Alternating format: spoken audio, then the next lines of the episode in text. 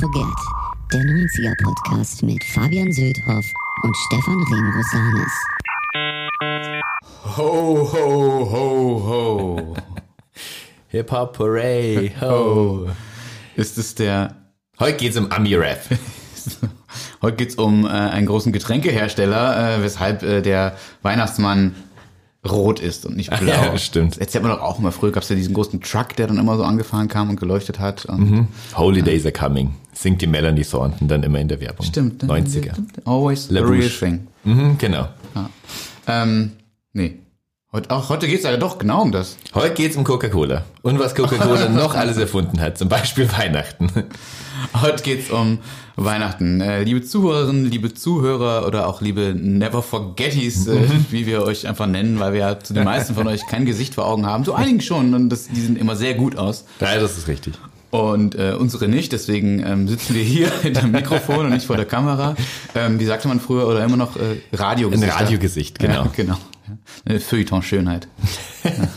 Wie Christian Ulm einmal genannt wird von Fariadim in äh, Jerks gleich zu Anfang. Ja, wird so genannt. Ja, du bist so ein, du bist so ein Schrat, du bist so ein, du bist ja so, ein so ein Feuilleton-Schrat, irgendwie sowas sagt er zu ihm. Und man weiß aber auch, was er meint. Ja, ja, ja, klar. Also heute die unausweichliche Folge zum Fest, äh, das uns allen unmittelbar bevorsteht. Ähm, auch in den 90ern gab es viel Weihnachtsmusik. Manche davon ganz gut, die meiste davon nicht so gut.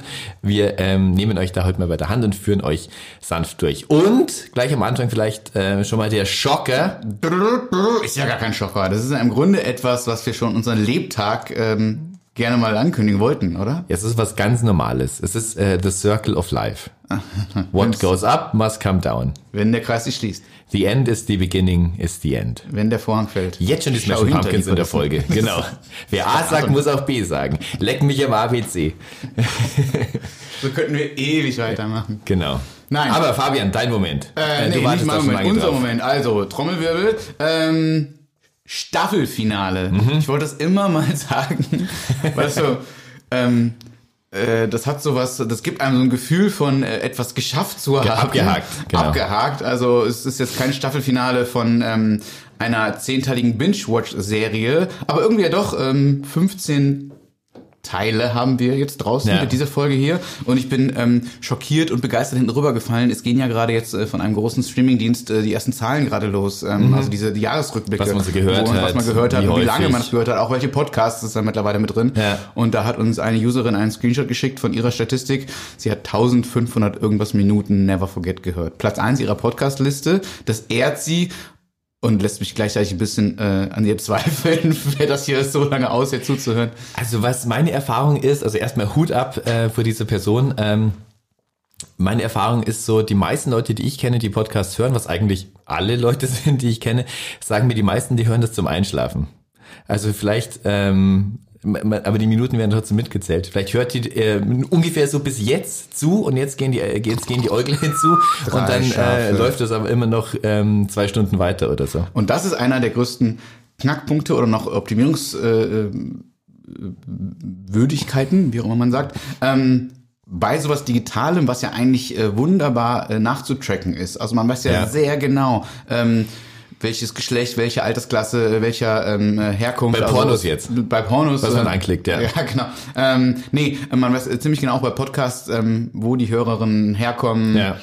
Und also alles Sachen, die äh, ihr, ich sage jetzt äh, bewusst ihr beim Heft, weil du bist ja äh, bei Musikexpress vorrangig Hefteredakteur, ich Oh yeah. Online-Redakteur, ähm, wo ihr manchmal leider so im, im, im Wagen stochert, Ja, so, ja. warum lief das Heft jetzt super und warum nicht. Man kann nicht immer eine riesige Leserinnenumfrage durchführen. Genau. Ähm, online können wir das theoretisch, im Guten wie im Schlechten. Man sieht immer äh, relativ äh, schnell, warum, also dass etwas lief oder nicht. Ja. Warum weiß man nicht immer so genau, oftmals aber schon, man sieht die Quellen.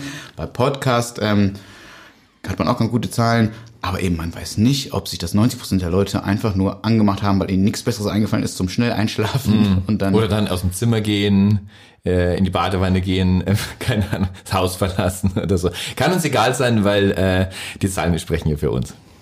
Ja, das hoffe ich. Nichtsdestotrotz, äh, genau, Staffelfinale hat einen einfachen Grund. Ähm, äh, ich wollte oder wir wollten natürlich immer auch gerne mal eine zweite Staffel ankündigen. Das können wir hier noch nicht tun. Vielleicht tun wir das, vielleicht nicht. Wir sagen es einfach deshalb so offen, weil wir jetzt einfach erstmal ähm, without long thinking eine Weihnachtspause machen. Ja, Long Thinking ist sowieso nicht geraten bei diesem Podcast. Genau, wir, äh, wir überwintern jetzt erstmal. Ähm, wir müssen auch gucken, wie wir es weitermachen. So, ähm, unsere Arbeitsbedingungen haben sich in dieser Krise nicht unbedingt verbessert. Wir müssen weiterhin gewährleisten, dass wir das auf äh, diesem Qualitätsniveau, wenn man es nennen will, es muss ja auch kein hohes Niveau sein, weitermachen können. ähm, da igeln wir uns jetzt mal ein und überlegen uns, wie das weitergehen kann. Ihr könnt uns aber auch gerne sagen, ähm, ob ihr denn überhaupt wollt, dass es weitergeht oder welche Folgen ihr euch zum Beispiel noch wünschen würdet. Also ja, vielleicht stellen wir auf Facebook mal so eine, so eine Umfrage ein, äh, genau. welche Genres. Ähm, und das ist ja auch ein Ding. Ähm, man hätte jetzt äh, zu einem Staffelfinale erwarten können oder fragen, ob gewisse Cliffhanger ausgelegt werden, ob das Ding jetzt hier eine abgeschlossene Sache war. War es nicht, weil nein, die 90er sind ja, äh, geht ja endlos. Wo war die Techno-Folge zum Beispiel? Ja, zum Beispiel. Ein Unding. Und ähm, so eine Art Cliffhanger haben wir ja doch ausgelegt, weil wir eben so oft gesagt haben, darüber Ja. könnte man eine Könnte Folge man machen. eine eigene Folge machen. Also, Never Ending Story, das war nicht 90er, das war schon 80er, die Never Ending Story. Ja. Aber ja, ähm, und äh, es hat ja auch in der, in der Serien- und Binge-Watch-Geschichte sehr äh, überraschende und unüberraschende Beispiele gegeben von weiteren Staffeln. Mhm. Also da gab's, ich weiß nicht, ob du sie gesehen hast, Stefan, letztes Jahr, glaube ich, äh, die ganz tolle deutsche Serie Skylines mit äh, Edin Hasanovic. Mhm. Er spielt so in Frankfurt. Ähm, er ist so ein aufstrebender Musikproduzent. Also es fängt so ein bisschen cheesy an, aber wird dann äh, ziemlich cool. Da machen auch viele ähm, Rapperinnen und Rapper mit, also als Cameo-Auftritte, Nura zum Beispiel. Und äh, spielt so, wie gesagt, in dieser äh, Frankfurter äh, äh, Rap-Szene. Und alle, die es geguckt haben, haben es geliebt, fanden es richtig gut und trotzdem wurde es abgesetzt, weil, keine Ahnung, die Zahlen nicht stimmten oder weil ja. man das nicht so gut im Ausland irgendwie nochmal promoten konnte. Ich weiß es nicht. Und Der Streaming-Dienst, wo es lief, ähm, ist da ja auch nie allzu transparent. Ähm, und dann gibt's immer so Serien, wo man sich denkt, bitte nicht noch eine Staffel. also Dexter zum Beispiel. Irgendwie die ersten vier, fünf Staffeln super gewesen. Sechste ging schon und dann kamen noch mindestens zwei völlig verzichtbare mit dem blödsten Ende, das wir beide uns besoffen nicht hätten schlechter ausdenken können. Und dann kündigen sie jetzt, äh, Jahre später, äh, ein Comeback an. Also wird noch eine neue Miniserie zu Dexter geben. Kein Mensch hat darauf gewartet. Okay. Ja. Ja, aber es ist ja auch sowas, was man in der Musikindustrie ja auch sieht. Es werden ja einfach auch künstlich Karrieren beendet, einfach um eine Abschiedstour spielen zu können. Nicht jetzt. Äh, oder noch mein letztes Album, The Greatest Hits und so, und dann kommt vier Jahre später wieder das große Comeback. Also wie oft waren Aha jetzt schon wieder weg vom Fenster und Oder- sofort wieder da. Howard Carpendale. Howard Carpendale, genau. Ähm, die Scorpions, so hatten wir ja auch schon hier. Ähm, das, so macht man es halt auch mittlerweile. Vielleicht machen wir das auch. Es geht ja auch um so eine künstliche äh, Verknappung. Um Genau, dann, man äh, darf es nicht so oft machen, weil dann interessiert es keinen mehr. Genau, wir können nicht jede zweite, zum Beispiel bei Family Guy war das so. Family Guy wurde nach der zweiten, das kann, kann man in dem Fall sagen, weil es noch fast so eine 90er-Serie ist. Die erste Folge kam nämlich Ende Januar 1999 noch raus. Ähm, ab der zweiten Staffel gecancelt, dann gab es noch mal eine dritte, dann sofort wieder gecancelt und jetzt läuft es aber auch schon in der 19. Staffel. Also zu oft Wobei, widerspreche ich mir ja. Das hatte total gut funktioniert, die ganz oft zu canceln am Anfang. Also wir, wir hören jetzt erstmal auf, dann gibt's vielleicht noch so eine Revival-Staffel nächstes Jahr, ähm, dann sofort wieder vorbei. Also The Verve zum Beispiel auch. Wie oft haben sich The Verve aufgelöst? Sind aber jetzt äh, größer als jemals zuvor. Naja. Am wichtigsten, glaube ich, ist an dieser Stelle festzuhalten, dass das äh, wir jetzt nicht aus äh, uns aus äh, künstlerischen Differenzen heraus äh, trennen, wie es oft behauptet wird, Weil wir ja schon keine Künstler sind. genau. Geht ja gar nicht. nicht schlau genug sind, um sonderlich äh, different durchs Leben zu gehen. Ähm, wir haben uns immer noch sehr lieb. Ähm, wir würden es gerne weitermachen, mal gucken, ob es klappt. Ähm, und da sind wir eigentlich jetzt schon auch so im, äh, im Kern der Sendung. Es geht ja um das Fest der Liebe. Ja, das als das, was es allgemein so gilt. Genau. Als was es, äh, wie es dann praktisch aussieht, ist, Ist meistens anders. Wie, wie, wie, wie Jahr- gehst denn du äh, Weihnachten an? Da, da klingt jetzt schon eine äh, gewisse Skepsis an. Möchtest du die Frage noch konkreter stellen? Ja, hast du Bock auf Weihnachten? ohne zu privat zu werden, nicht so richtig. Okay. Also ähm, jetzt ist es schon seit ein paar Tagen oder Wochen äh, sehr viel dunkler, als man es gern hat. Ja. Und kälter auch. Oh, also ja. jetzt, äh, heute Nacht, das glaube ich zum ersten Mal, gab so leichten Frost schon auf den Autos, habe ich am Morgen gesehen. Ähm, das heißt, die Tage sind eh sehr kurz äh, und ähm, ich liebe meine Familie über alles, aber ähm, äh, kurze Tage, wenn es draußen kalt ist, mit zwei noch relativ kleinen Kindern zu Hause, ähm, ist nicht nur Spaß. Kann ich jetzt, glaube ich, Naja. so ganz wertfrei so sagen. Das Und kann man äh, sich wie so eine Battle Royale vorstellen für, im, im, im Wrestling-Sprech. zu viele Leute auf einmal in einem Ring, der dann äh, doch irgendwann sehr eng wird. Und dann haben wir dann auch so ein kleines Tag-Team zu Hause, die aber nicht immer gemeinsam kämpfen. Genau, genau. Voller Intrigen, genau. Ja, ja. Ähm, Eine geht immer übers oberste Seil. Nein, genau. Und dann äh, kommen dann jetzt noch die Weihnachtsferien, wo man ja auch äh, jetzt äh, äh, nirgendwo hinfahren kann oder sollte, also Ja. Familienbesuche. Ähm, habe ich eh auch schon nicht mehr so gern gemacht. Also auch bei aller Liebe für die Familie. Ähm, man reist dann immer relativ weit und das war als, als Kind fand ich das alles so richtig super. Große Familie mit zig Cousins und Cousinen da und man konnte da rumtouren und lange wach bleiben und so. Ähm, als Erwachsener ist es so ein bisschen was anderes. Ne? Ähm, also es wird äh, eine kleine Runde dieses Jahr bei uns und schauen oder hoffen, dass man dann so ab dem Frühjahr mal wieder größere Runden Wieder raus feiern kann, Und du, Stefan, bei dir? Voll Bock. Wirklich? Aber immer schon. Ich bin ja, ich bin mega Weihnachtsfan. Es kann, es kann, also ich habe auch so eine gewisse äh, Kitsch-Toleranz, aber äh, ich freue mich schon den ganzen November drauf, dass ich, äh, also unsere Inhouse-Rule, dass ich ab äh, ab 1. Dezember nur Weihnachtsmusik hören darf zu Hause. Ich habe, also ich habe dann auch so so eine Lieblings ähm, äh, so, ein, äh, so eine Radiostation aus England, ähm, die, die 24 Stunden nur immer Weihnachtslieder spielt. Da kommt dann wenigstens auch mehr so Slade und äh, äh, Oasis auch mal und The Darkness und so. Ähm, da muss man aufpassen. Die amerikanischen Stationen sind dann sehr schnell sehr, sehr kitschig. So, also ähm, ich, äh, ich freue mich da tierisch drauf. Also auch- schon Weihnachtsbaum besorgt. Äh, Hast du schon? Ja, ja, ja. Der ist doch verrieselt bis zum 24. Nee, die kann man tatsächlich, die sind, sind mittlerweile all- alle so gezüchtet, dass die pünktlich zum Neujahr erst äh, zu rieseln anfangen. Krass, wie der deutsche Schäferhund. der fängt auch zu rieseln an. Nee, aber der ähm, Leise rieselt der Chef. wurde so umgebaut, dass es den Deutschen passt. Ja. Also Riesenfan, immer schon gewesen als Kind, äh, in meinen zynischsten Teenagerjahren. Ähm, ich weiß noch, ich habe mir einmal Mitte der 90er gab es ein Beavis und Butthead äh, Comic-Magazin. Das habe ich mir natürlich immer gekauft. Und ähm, da gab es einmal so ein, eine Weihnachtsgeschichte, wo, ich weiß nicht mehr, was auf dem Titel war, aber es war die Ausgabe so im Dezember, wo die sich irgendwie über Weihnachten lustig gemacht haben oder sowas. Und da hat bei mir auch der Spaß aufgehört. Also das fand, das hat mich, da kann ich mich heute noch erinnern, dass ich das äh, nicht cool fand. Obwohl ich Beavis und Butthead natürlich in ihrem ganzen schwarzen Humor ähm, nicht mehr lieben könnte und so. Aber damals habe ich gedacht, das fasst ihr mir nicht an. So, das ist mir total wichtig. Hast du denn äh, andere positive Erinnerungen an äh, Weihnachten in deinen 90ern? In meinen 90ern, eher in den 90ern war ich, glaube ich, schon zu zu alt oder so. Also meine, die, die positiven, also so was Weihnachten geprägt hat, waren dann, dann eher so die 80er, als ich wirklich noch Kind war und äh, He-Man-Figuren bekommen habe und so die ersten CDs und alles so. In den 90ern war man dann schon irgendwie abgebrüht. Aber da war dann auch immer so bei uns die Tradition, dass, dass man halt Weihnachten noch zu Hause feiert und dann aber sich alle nochmal so, ähm, also alle Teenager halt nochmal irgendwie im örtlichen Jugendzentrum oder so treffen und einfach nochmal krass gesoffen wird. So. Also da habe ich mich dann schon äh, auch immer drauf gefreut. Das sind die Traditionen, die man dann später aufbaut und Genau. ein paar Jahre gehalten hat und dann ist auch das eingeschlafen. Genau. Ähm, Wo wir gerade schon so schön Frage und Antwort spielen. Fabian, in unserer äh, beliebten Rubrik, wahrscheinlich beliebten Rubrik, äh, Rubrik, ähm, was war dein 90er-Moment die Woche? Hattest du einen? Ähm, ja, hatte ich und das knüpft ganz gut an an äh, das, äh, was du gerade schon erzählt hast. Also ähm, erstens, äh, das knüpft es noch nicht an das an. Ähm, ich habe viel Emo gehört, weil ich mich so inspiriert gefühlt habe von äh, der Hm. Folge, die wir mit Jan Schwarzkamp aufgenommen haben. Die hat mir viel Spaß gemacht. das angenehmer war ein Mensch. schönes, angenehmer Mensch. Deswegen haben wir ihn eingeladen, auch ein sehr kenntnisreicher Mensch. Mhm. Und äh, das war, das, das hat Spaß gemacht und kommt auch ganz gut an bisher, glaube ich. Hoffe ich. Der eigentliche 90er Moment war der, ähm, ich habe auf Netflix äh, die oft kritisierte Miniserie über Weihnachten gesehen mit Luke Mockridge, mit diesem Komiker, den jetzt auch nicht alle so lustig finden. Ja. Ne? Ähm, kommt nicht gut weg, ähm, was ich so gelesen habe, weil dort sehr viele Klischees versammelt werden. Also irgendwie äh, Typ, der nach Berlin gezogen ist, kommt über Weihnachten zurück auf sein Dorf, die Eifel, und trifft ein paar alte Bekannte und hilft Papa dabei, das Internet einzurichten und die Mutti will den Braten machen und kriegt sie nicht hin und äh, trifft beste Freunde in der Kneipe, alte und der eine ist dann irgendwie äh, schwul, kann sie nicht outen äh, wegen der Fußballmannschaft rumherum und und und. Also da wird ziemlich viel aufgefahren, dass man so so ähnlich schon. Hab ich fand es trotzdem nicht so schlecht, weil erstens viele Sachen davon nur mal stimmen. Also viele Sachen, die dort, wie ein Dorf dort porträtiert wird, ist halt so. Ja.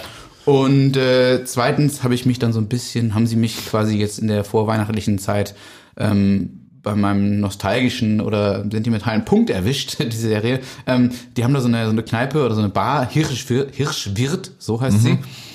In der Eifel heißen wohl Läden. Hier schwirrt mir der Kopf. Ja, das, ist, das war das Motto danach.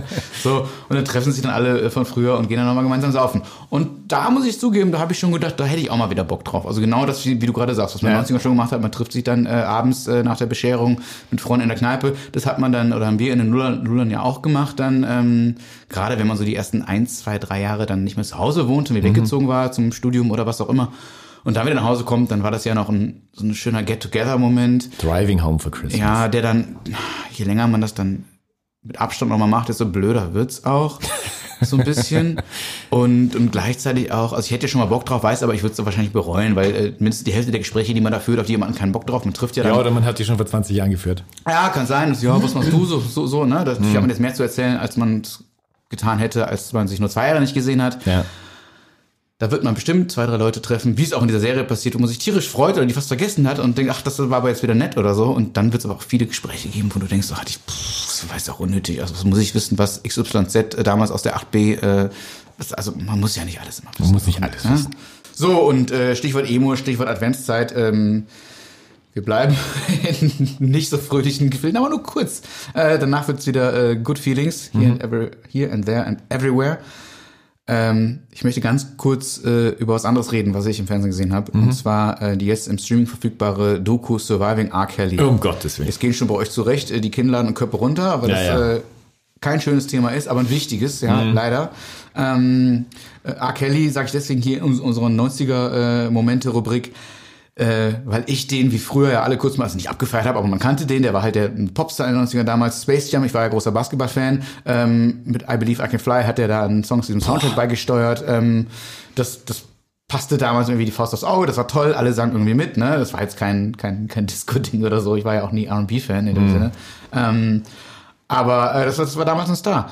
Und jetzt guckt man sich diese, Sch- nicht diese Scheiß, die ist ja schon interessant gemacht, Doku an, wo halt über Jahre hinweg ganz viele Frauen zu Wort kommen. Mhm. Äh, was der in welchem Alter, ich traue mich das gar nicht auszusprechen, mit denen gemacht hat. Ja, ja, ja, wie oft die versucht haben, sich mitzuteilen, ähm, wie oft sie nicht gehört wurden und dann doch gehört wurden. Das führt ja so weit, dass der dann irgendwann in den, in den Nullerjahren äh, wirklich auf der Anklagebank saß. Mhm. Äh, die Anklage wurde fallen gelassen, weil eines der ähm, Mädchen, die angeblich auf einem Tape zu sehen war, Hm. ähm, da sagt deren Familie, sie war es nicht. Obwohl viele andere Zeuginnen gesagt haben, doch, doch, die ist es. Mein Gott. So, ähm, wie er wirklich sich äh, aus, äh, aus, als, aus sehr toxischer und schlimmer Mann ähm, und Macht heraus etwas aufgebaut hat, ähm, von dem wir wahrscheinlich jetzt immer noch nur die Spitze des Eisbergs kennen, ähm, wo du halt äh, siehst, wie lang so einer trotzdem protegiert wird. Also der saß auf der Anklagebank, da gab es irgendwie Sachen, dass der irgendwie irgendwelche 14-Jährigen beim Sex anpinkelt und ich weiß nicht was alles. Ja, also, so, und das sorry, war ja auch alles bekannt. Das, Genau. das waren Und die damals schon Meldungen im, im, im Videotext von Viva. So, und also, es wurden Witze darüber gemacht. Der war in, in South Park und sowas, kam Ja, ja. irgendwie vor. Ne?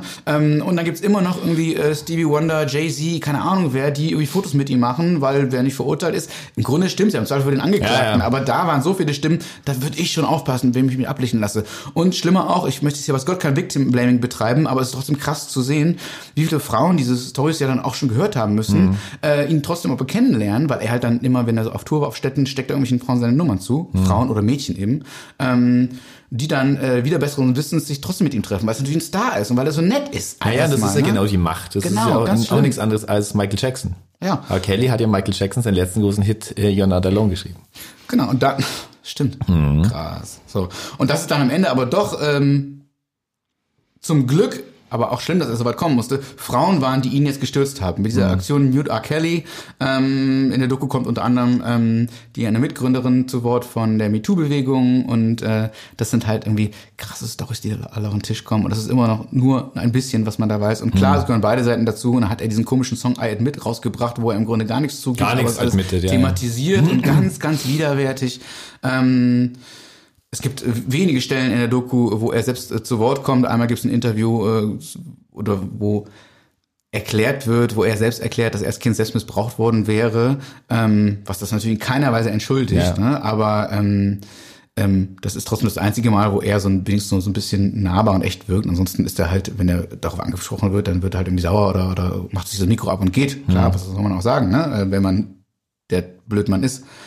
Und ähm, ich musste dann auch an, äh, an äh, meine Jugend denken. Da gab es auch im Dorf, gab's, äh, ich nenne natürlich jetzt keine Namen, aber da gab's einen, ich glaube so um die 20-Jährigen oder so, der war mit einer 12- oder 13-Jährigen zusammen. Ja. So, und die haben halt beide gesagt, so, ja, aber wir lieben uns halt. Ja, genau. Was ja, ja, was ja vielleicht gestimmt hat aus ja. seiner Sicht. Ähm, Ja, ja. Aber wie kann ein Vielleicht 12-Jähriger liebt ihr auch ne? die Frau von Woody Allen, Woody Allen. Ja, so, genau. vielleicht. Und, und was dann stellt man sich das gleich vor, was, was hätte man irgendwie als, als Eltern gesagt? Ich weiß ja nicht, was die gesagt haben, ich will doch niemandem zu nahe treten und so, Hm. ne? Ähm, aber das kannst du doch nicht, nicht durchgehen lassen. So, Und dann siehst du auch in dieser R. Kelly-Doku, siehst du halt äh, äh, die Eltern, die da vor der Kamera sitzen und heulen, weil sie ihr Kind nicht mehr erreichen. Und R. Kelly wurde immer perfider. Er hat dann halt, äh, äh, erst war es ja nur, ich mache hier gerade große Anführungszeichen, weil es ja alles schlimm genug ist, die Tatsache, dass man mit Minderjährigen äh, Sex hat, ähm, sondern äh, dann wurde es ja noch schlimmer. Dann hat er sich ja angeblich diesen, diesen Ring aufgebaut da. Ähm, dass er die alle so brainwashed hat, ähm, kann man natürlich auch nicht eindeutig beweisen, aber äh, wenn dann irgendwie eine Mutter doch mal ihr, ihr Kind da erreicht und die sagt, äh, nee, nee, äh, du bist nicht meine Mutter und tschüss und sowas, ne? Das sind halt schon richtig krasse Nummern. Und dann sitzen die Eltern da von irgendwelchen 15-Jährigen und haben die seit äh, zwei, drei Jahren nicht mehr gesehen und wissen gar nicht, was da Sache ist. Und, und selbst wenn das alles nicht stimmen würde, so, wenn das alles nur Vorwürfe wären, dann würde ich doch an seiner Stelle würde ich doch einen, äh, einen Teufel tun und so äh, mich so äh, nebulös distanzieren. Da würde ich doch sagen so, um, um die Vorwürfe auszuräumen, lasse ich lieber äh, gar keine Frau äh, mehr in meinen Radius, ohne dass da irgendjemand dabei ist. Ja. Aber das passiert ja auch alles nicht. Also es ist alles ganz, ganz schlimm. Und ähm, das waren auch Sachen der 90er, wo ich sehr froh bin, dass sich jetzt so der, der Wind dreht. Jetzt nicht im Falle von Akne, Ja, ja. sondern auch bei vielen anderen Sachen.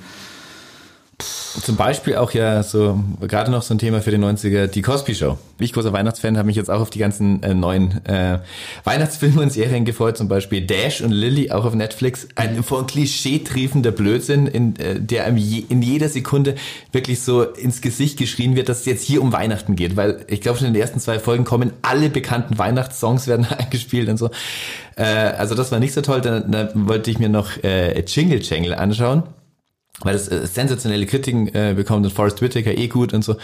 Und äh, das ist eine der tragenden Rollen am Anfang, äh, Felicia Rashad, die die die Mutter in der Cosby Show war und das die ist dann da so die die liebende äh, Über-Oma und so und die sieht man jetzt aber auch nur noch als die Person, die sich bis zum Schluss nicht von Bill Cosby distanziert hat und so und äh, das kann ja auch alles nicht angehen, dass, dass, dass man das nicht mitbekommen hat oder so, während sich andere Leute, äh, Schauspieler, die in dieser Serie waren, ja äh, auch gemeint haben, ja, das war bekannt und so und die, die, die sich von ihm losgesagt haben und so.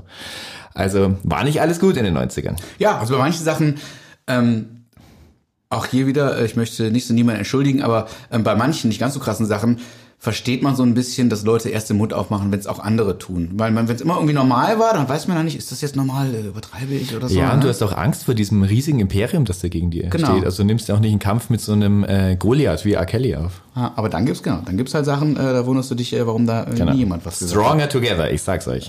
Wie ja Clinton auch, hätte gewinnen sollen. ich habe nie den äh, kleinen Lord gesehen, Ich aber äh, da geht ja auch gerade darum, dass der, der war damals neun, dieser Junge, der da mitspielt, der Schauspieler, der ist jetzt um die 50 und ähm, hat sich jetzt äh, öffentlich dazu geäußert, dass er einen mutmaßlichen Mörder unterstützt, nämlich einen, der bei einer Black Lives Matter Bewegung in die Menge geschossen hat und auch Leute ähm, ähm, getötet hat dabei. Ja. Und äh, der dieser Schauspieler damals äh, beim kleinen Lord mitgespielt hat, ähm, unterstützt ihn mit all seiner Kohle, die er hat, so sinngemäß. Also er hat gespendet für ihn. So Ja, vorher Weihnachten. muss man dann den kleinen Lord aus dem Programm nehmen. ARD sagt, das eine hat nichts mit dem anderen zu tun. Also das ist der, der Film und das ist nicht der, ist nicht der, der Schauspieler, der da irgendwie selbst zu sehen ist, sondern ein Film. Ähm, Schwierig. ja, aber auch wichtig, darüber zu reden. Ja, ja, klar, klar. Deswegen dann, machen wir es. Dann machen wir, bevor wir zu schöner Musik kommen, äh, machen wir noch kurz äh, zwei, drei andere ähm, weihnachtliche Filmtipps.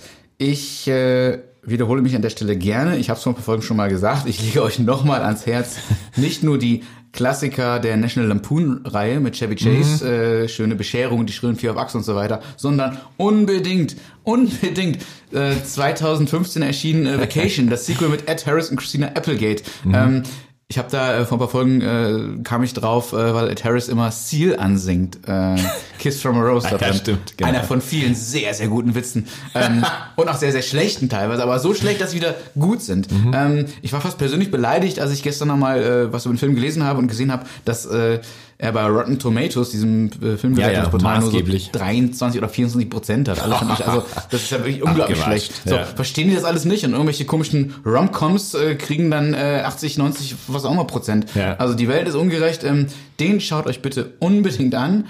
Und dann hattest du mir noch, äh, Stefan, gesagt, was für dich der beste Weihnachtsfilm ist. Der beste Weihnachtsfilm ist hands down äh, die Muppets Weihnachtsgeschichte. Die klassische Weihnachtsgeschichte von Charles Dickens nacherzählt von den Muppets, ich glaube aus dem Jahr 1992, also auch äh, natürlich aus den 90ern, viel besser als man denkt. Man denkt äh, natürlich, dass es jetzt einfach nur so eine weitere Adaption von irgendwas, was schon hunderttausendmal neu aufgelegt wurde. Warum nicht auch mal mit den Muppets? Äh, als nächstes mit den Transformers oder den Ninja Turtles. Es ist aber wirklich sehr, sehr schön gemacht ist auch hübsch dark, also kann man sich jetzt auch nicht unbedingt mit Kleinkindern angucken. Ähm, ist, ähm, ist äh, ein, ein Must-Watch äh, jedes Jahr für mich. Der bizarrste Weihnachtsfilm, glaube ich, ist aber Home Alone 2, also Kevin allein zu Hause, äh, der ja nicht äh, allein zu Hause ist, sondern allein in New York ist. wollte Also sagen, dies, das ist diese es, ja. Fortsetzung, dieser geisteskranke Film, dass äh, zwei, also mit dieser äh, Premise, äh, was im ersten Film ja schon nicht funktioniert, dass man sein Kind irgendwie zu Hause vergisst, ähm, dass es einfach zwei Jahre später nochmal passiert. Also dass der dann, ich glaube, der steigt dann, da gibt's irgendein Gewusel am Flughafen und die haben eh so viele Kinder und er verliert seine Eltern und fliegt dann nach New York und trifft da Donald Trump und so. Und natürlich wieder dieselben Gangster wie beim ersten Mal. Marv und wie ist der Ich andere? weiß es, die Wet Gangsters oder wie heißen die? Wet ich Bandits genau. oder so. Also äh, ein, Joe ein, Pesci, ne? Genau. Äh, ein, ein, ein, ein völlig gestörter Ja, Film. jetzt hast du aber zu Recht äh, zwei ja auch äh, Klassiker genannt aus den 90ern, die jeder über Weihnachten gesehen hat. Genau. Ähm, neben, was kam noch immer so? Hier, stirb langsam und sowas kam dann immer abends. Ja, nie gesehen. Ja, das war, das war auch noch schön in den 90ern, dass du dann abends in den, na, 90er war man schon ein bisschen Jugendlicher, aber überhaupt so Weihnachten, Kind und Jugendlicher, schön nach der Bescherung, du weißt nicht mehr weiter, hast keinen Bock mehr auf die Familie, obwohl früher hast du noch mit den Gesellschaftsspielen gespielt, danach hast du vielleicht irgendwie lieber äh, Filme geguckt, die du sonst nicht gucken konntest, die dann im Fernsehen kamen. Das gibt's halt alles nicht mehr, weil äh, den Streamingdienst kannst du halt immer anschmeißen Genau. und so. Die Filme gibt's aber noch, die kann man schon gucken. Ich habe neulich zum ersten Mal, habe ich das hier schon erzählt, ich weiß nicht, habe mit den äh, Kindern versucht, E.T. zu schauen. E.T. E.T., Oh, wow. Auch Ja, ein, ja. großer Klassiker. Und ähm, fing ganz spannend an, Ja. blieb auch spannend.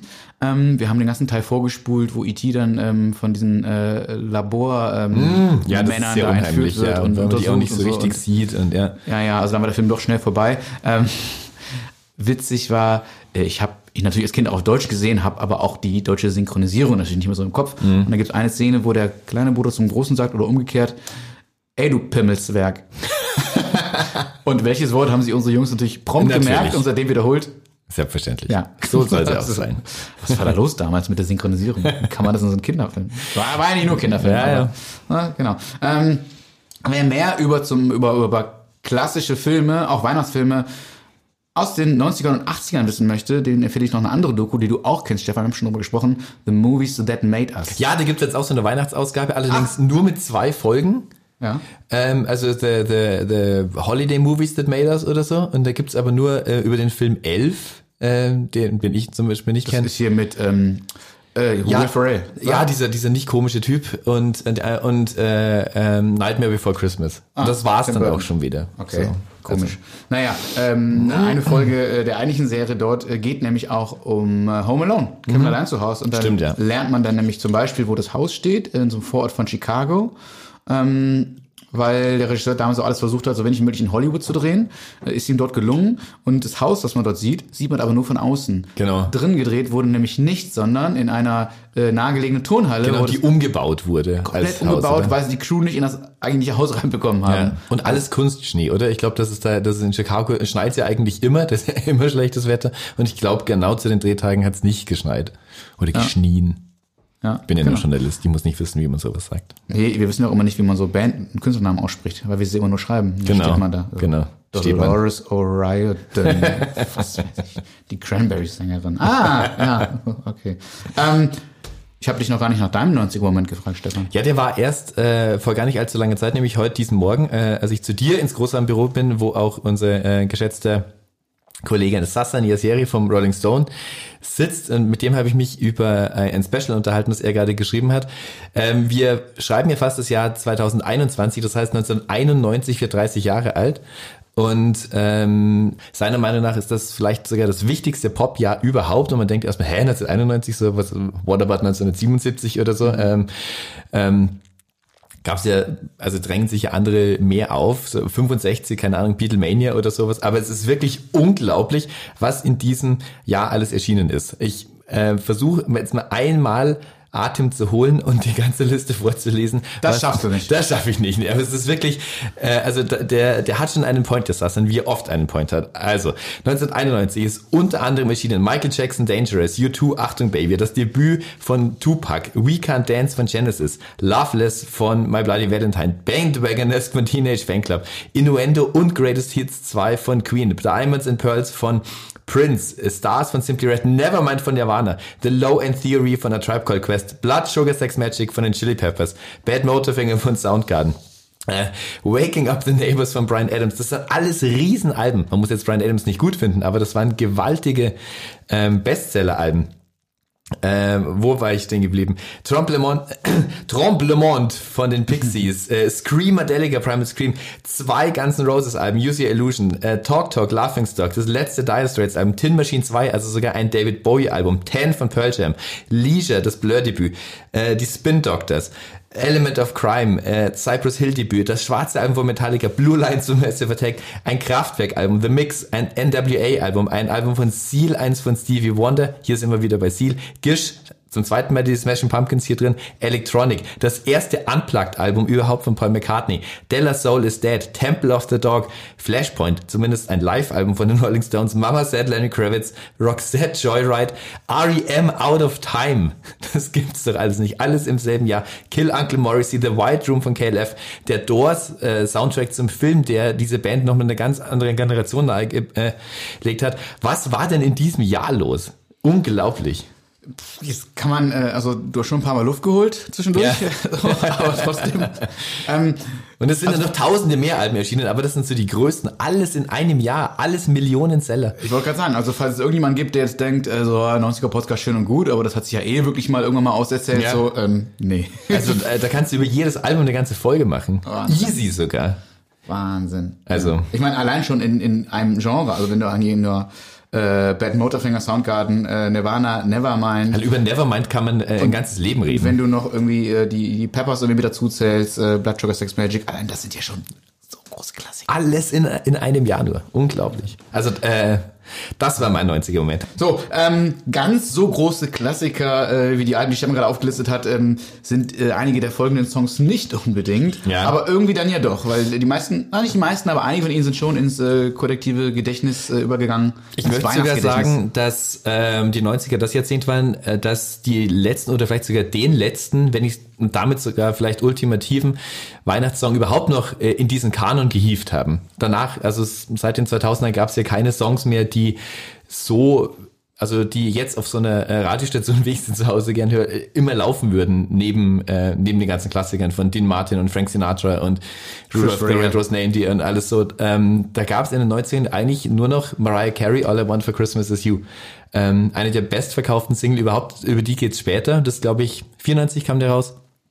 Ähm, ist der letzte, der wirklich so, so, so eine weltweite Wirkung hatte. Es gab 2003 nochmal so einen Versuch, der zumindest in England, äh, glaube ich, halbwegs geglückt ist, dass äh, The Darkness, die nicht äh, genug zu lobenden The Darkness einen Weihnachtssong hatten, in dem Moment, als sie noch ähm, The Nation's Leading Rock Combo waren, wie damals ihr offizieller Untertitel war. Wir spielen den hier mal ganz kurz an. Mhm.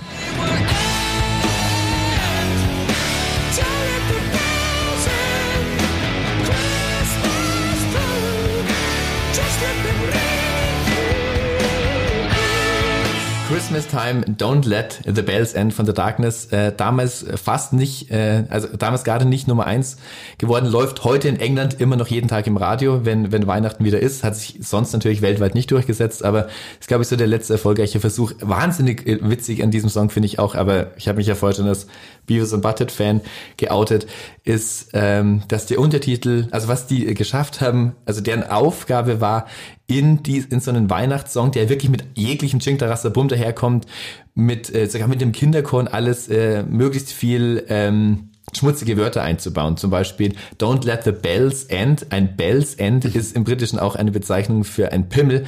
Und die zweite, ähm, die zweite Zeile in dem Song heißt Just let them ring in peace. So, kann man ja mal so sagen. Äh, wenn man als Brit aber weiß, dass eine Ring Piece auch eine Bezeichnung für ein Arschloch ist, dann ähm, kommt da schon nochmal ein, ein anderes Level rein. Pfui, pfui, pfui. Pfui, pfui, pfui. Aber das hat ja nicht nur damit zu tun, äh, dass es keine Künstlerinnen und Künstler mehr gäbe, die es nicht äh, auch nach The Darkness noch versucht hätten, Ja. ähm, sondern es liegt ja auch, zumindest äh, für Deutschland, glaube ich, können wir das sagen, an den Radiostationen selbst, weil viele ja das ähm, aus äh, journalistischer und entdeckerischer Sicht Problem haben oder sich äh, selbst auferlegen, dass sie ja nur Sachen spielen, die schon bekannt sind. Genau. Und wie kann denn da was bekannt werden? Man kann sich da eigentlich nicht mehr etablieren. wenn man, äh, wenn neue Songs gar keine Chance kriegen. Also auch Genau. wenn du ein großer Künstler bist. Also wenn jetzt Robbie Williams ein Weihnachtsalbum rausbringt, dann werden die ja schon mal spielen. Ja. Aber selbst der wird es nicht mehr schaffen, äh, in Hat den Kanon ja, zu kam ja auch letztes Jahr eins, ähm, ganz gewitzt äh, genannt The Christmas Present, ähm, weil es ein Weihnachtsgeschenk ist, aber auch um die Weihnachtsgegenwart ist. Es, also das waren zwei Seiten. Eins war, äh, eine Seite war The Christmas Past, wo er nur ähm, ähm, alte Weihnachtsstandards covert und The Christmas Present, wo neue Songs von ihm drauf waren. Hat in England verkaufsmäßig ganz gut funktioniert, aber da, da kann sich natürlich auch nichts ähm, festsetzen, wenn du weißt, so es ist wieder Weihnachten und wir spielen sowieso jetzt nur Wham und Chris Rea und Band Aid. Also, Genau, und die wirklich äh, guten Songs, äh, die dann aber vielleicht nicht zu platt weihnachtlich sind, die schaffen es dann eh nicht. Tori Amos hat gerade ein neues, äh, neue Weihnachtssingle rausgebracht und eine EP. Mhm. Und äh, den einen Song, den ich davon gehört habe, diese Vorab-Single, ganz, ganz toller Song. Also Tori Mhm. Amos halt, die macht ja auch nichts Schlechtes, ne? Ähm, es wird nie auch nur ansatzweise ähm, Auf keinen Fall. da bleiben als Auf keinen. Fall. Aber ähm, jetzt in unserer Liste auch ein paar äh, Songs, um die man natürlich nicht rumkommt, aber vielleicht noch ein, äh, ein paar Neuentdeckungen für euch. Und bei der ersten äh, können wir gleich ganz laut rufen, never forget. Ja. ähm, viele von euch müssen sich vergessen, weil sie es nie kannten. Ja. Ähm, völlig zu Recht natürlich. Äh, und deswegen haben wir das hier für euch gleich zum Anfang ausgegraben aus den sehr tiefen und Tiefen des Internets. Chronologisch gehen wir durch. Ähm, das erste, was uns wirklich aufgefallen ist, ähm, was hier in dieser Liste seinen Platz verdient, ist allerdings schon aus dem Jahr 1994, vielleicht sogar auch das wichtigste Jahr für ähm, Weihnachten aus den 90ern. Aber hört euch das jetzt erstmal an und dann kommentieren wir, wer das etwas.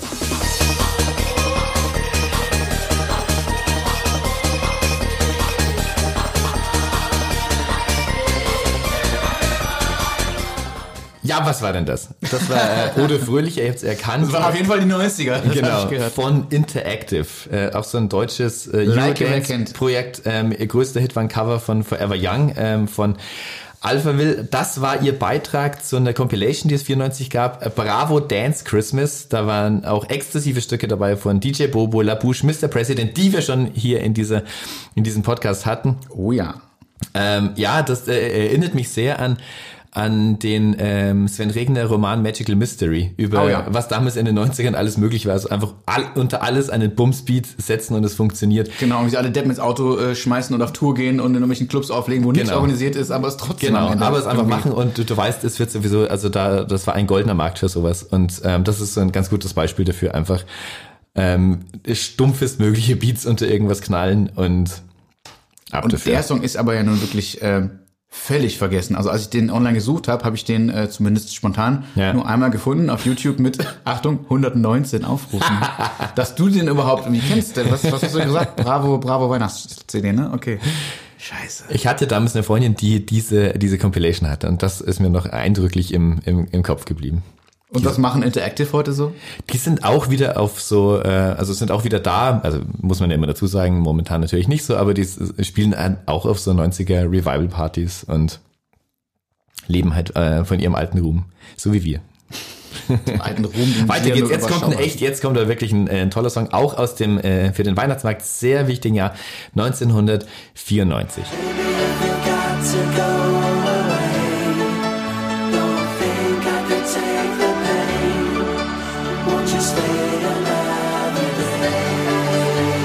Song, wo man auch gleich wieder nur die Augen schließen will, die Hände zu Fäusten ballen und dann langsam öffnen und mit der Hand über den Horizont streifen. Wie sie es alle so Wie es gemacht haben. Boybands halt machen. Ja.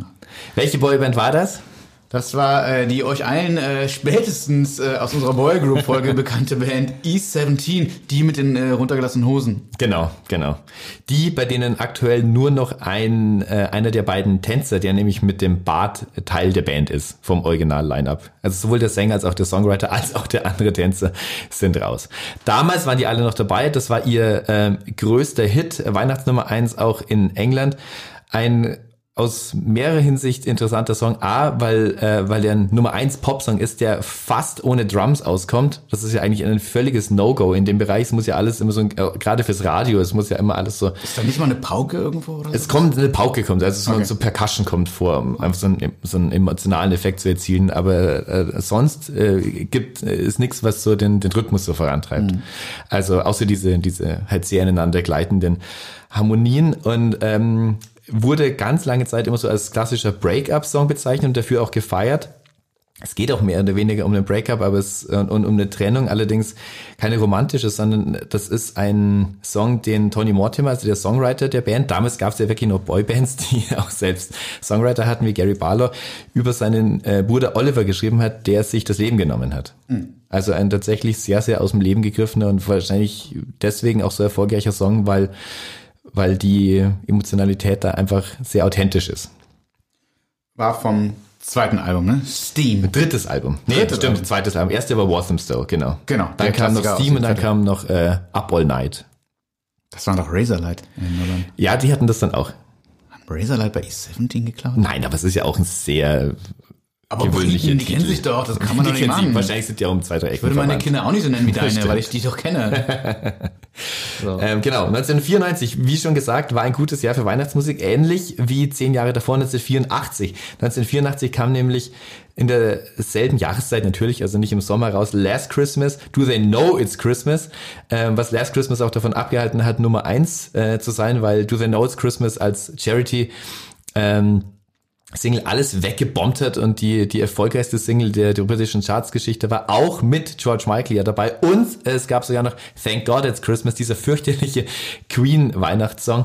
Ähm, alles so in derselben Zeit. Also zehn Jahre später hat sich das noch mehr gespiegelt. 1994 das wichtigste Jahr für äh, Weihnachtsmusik. Ähm, am besten dargestellt durch den folgenden Song. So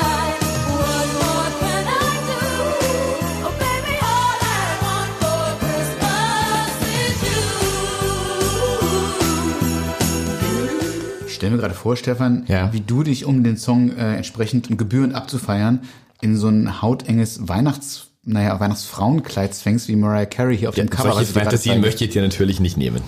Du musst doch sich irgendwie warme Gedanken machen. Manche Sachen stehen mir auch wirklich sehr gut. Na, Überhaupt nicht. Du hast doch erzählt, dass du dich äh, zu Hause gerne verkleidest. hast du nicht erzählt? Oh.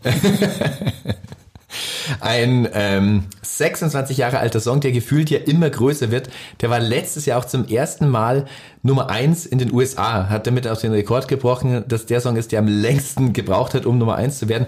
Ähm, Habe ich mich immer gefragt, warum eigentlich? Also 94 kam der raus. Ich weiß auch noch, dass man den damals so mitbekommen hat, ähm, dass der aber nicht diesen ultimativen Einschlag hatte und ähm, mich auch gefragt habe, wieso finden den denn nicht mehr Leute eigentlich gut? Der hat doch alles, was du von einem Weihnachtssong willst. Ähm, und der Hintergrund ist tatsächlich ein industrieller.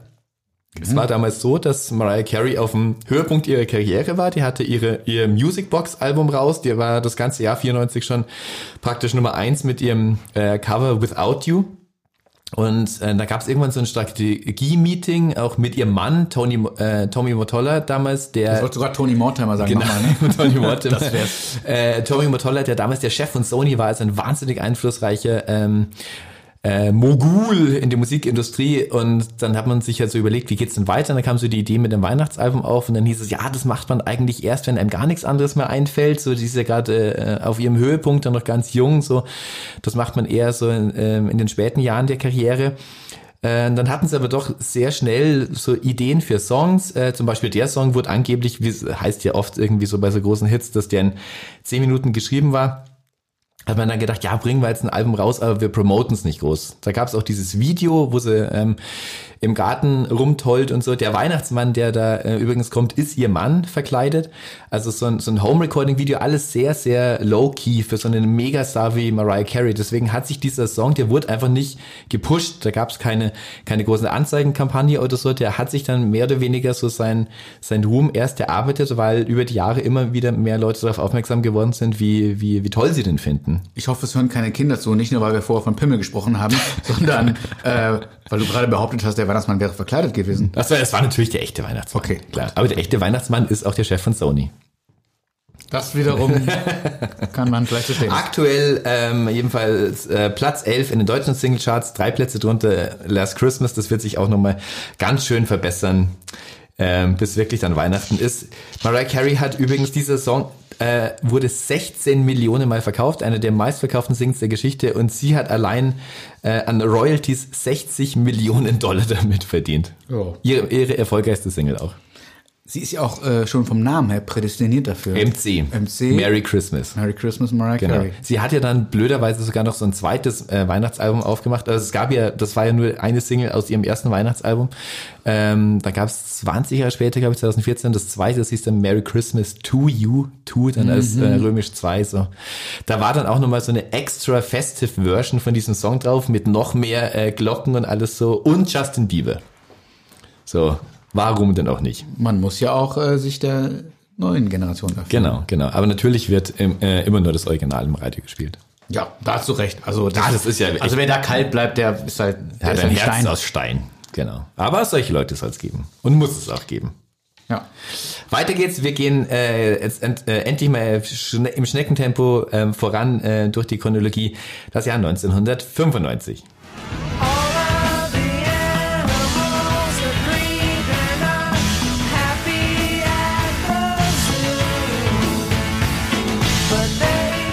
Das war, wenn ich überraschend, nicht Mariah Carey. Ja. Auch nicht die gleiche Produktion. Nein, das war jetzt, was wir euch am Anfang versprochen hatten, nicht nur Mega-Hit, sondern auch vielleicht was zum Entdecken. Das waren die Flaming Lips mit ihrem Song Christmas at the Zoo 1995 aus ihrem damals gefloppten Album Clouds Taste Metallic, ähm, obwohl man sich in den Jahren seither eigentlich äh, sehr darauf geeinigt hat, dass das eigentlich eines ihrer besten Alben ist. Diese Band gab es damals schon seit zwölf Jahren. Die hat sich 1983 gegründet. Der große Erfolg sollte dann 1995 aber immer noch vier Jahre auf sich warten lassen, bis The Soft Bulletin rauskam, was auch schon wieder 21 Jahre her ist. Also die sind wirklich lange dabei. Ähm, was die nicht davon abhält, sehr, sehr gute, innovative Ideen die ganze Zeit zu haben. Die haben zum Beispiel auch, und die waren eigentlich prädestiniert als Band für diese, äh, für, die, äh, für diese Corona-Pandemie ähm, in den letzten vielen, vielen Jahren auch schon war es ja immer ein fester Bestandteil von der Flaming Lips Show, dass Wayne Coyne, der Sänger, sich in so einen riesigen Gummiball setzt und damit durchs Publikum äh, rollt. So, jetzt haben sie ein Konzert im Oktober gegeben, in dem das ganze Publikum, also jeder äh, Einzelne für sich in so einer riesigen Gummiball irgendwie drin war, so dass man hübsch weit weg voneinander sein kann. Da wäre ich sehr gern dabei gewesen. Das ist eigentlich so, du wirst so ein Ikea-Bällebad. Haben sich äh, Deichkind daran bedient, als sie mit so einem Bierfass dann irgendwann los Nicht wollten? unwahrscheinlich, dass, dass man da zumindest etwas Inspiration Aber gefunden das machen hat. ja so viele Beatsteaks. Arnim äh, surft seit Jahren mit dem Surfbrett. Genau, äh, genau. Rammstein auch mit ihrem mit diesem Schlauchboot, äh, wo sie durch, durch, die Leute, äh, durch die Leute gehen, genau. Die Flaming Lips. Es, wir bleiben im äh, Indie-Bereich, springen zwei Jahre weiter, 1997, ein Klassiker im neuen Gewand.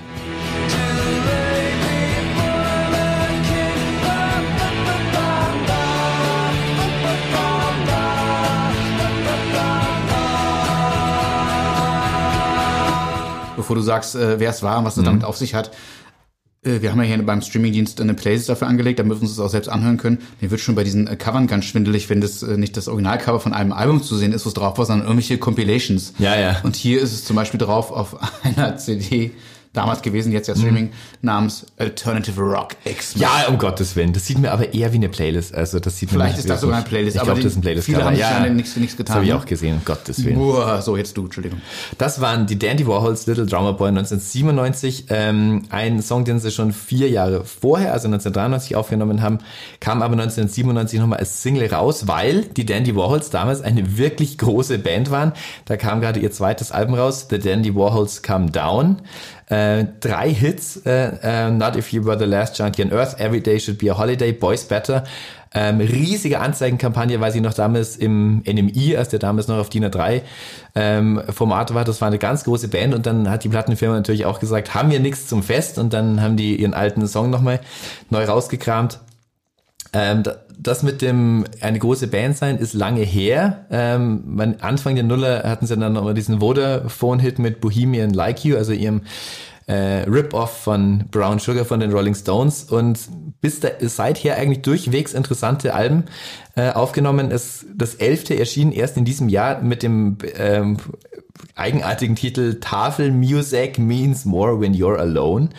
Ähm, da hören jetzt nicht mehr so viele Leute zu. Frontmann Courtney Taylor Taylor ist auch schon 53, also auch ein Mann jetzt in fortgeschrittenem Alter. War damals allerdings schon nicht mehr der Jüngste, war damals schon 30. Wir sind auch schon 40. Wir, ja, genau, genau. Ich, äh, ich will hier kein, äh, kein Age-Shaming machen.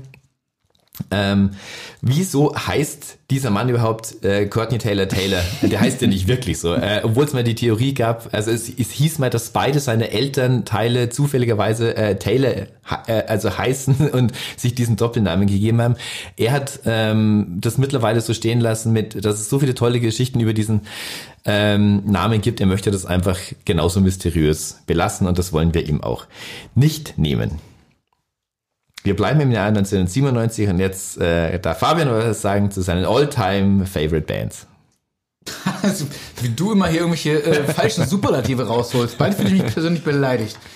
In irgendwelche äh, Schubladen. Die sind in doch auch so Emo, oder? Die, doch, die haben doch in der Emo-Szene einen ganz, äh, ganz großen Klang, äh, Anhang, oder? Ja, jetzt pass mal auf, die haben vor allen Dingen alle das gleiche Piercing, wie du bis heute trägst. Also sei schön ruhig. Und ich habe dieses Piercing nur äh, wegen einem von denen. Weil ich den rattenscharf damals fand. Tom DeLonge. Ja, genau. Ja, der ist ja Wunderschöner dabei. Mann. Ein verrückter Mann. Auch nicht mehr Teil der Band, aber ähm, zeitlebens ein sehr gut aussehender Mann. It's Christmas time again. It's time to be nice to the people you can't stand all year.